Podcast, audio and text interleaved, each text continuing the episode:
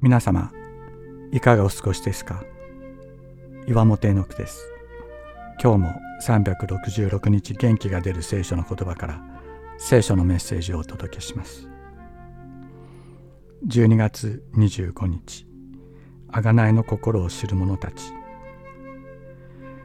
イエス様の居場所がなかったこの地上で救い主の誕生の知らせを受けイエス様を探しに行った人々がいました。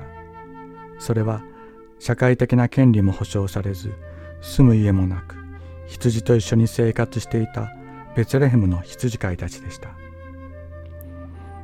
ベツレヘムとその近郊はエルサレムの神殿で人の罪のための犠牲として捧げられる子羊を育てる場所でした。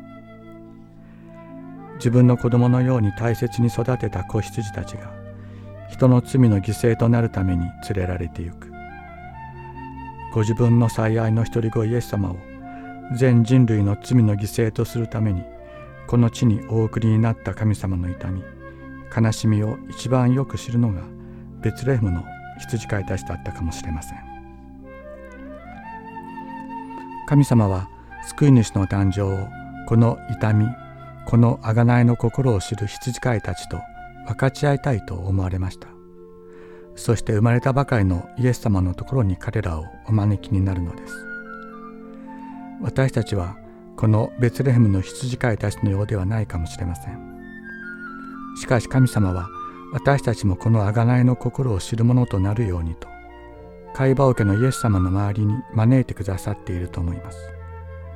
私たちも貝羽桶の上のイエス様を救い主を探しに行きましょう。主はあなたの心の中の会話桶に寝ておられます。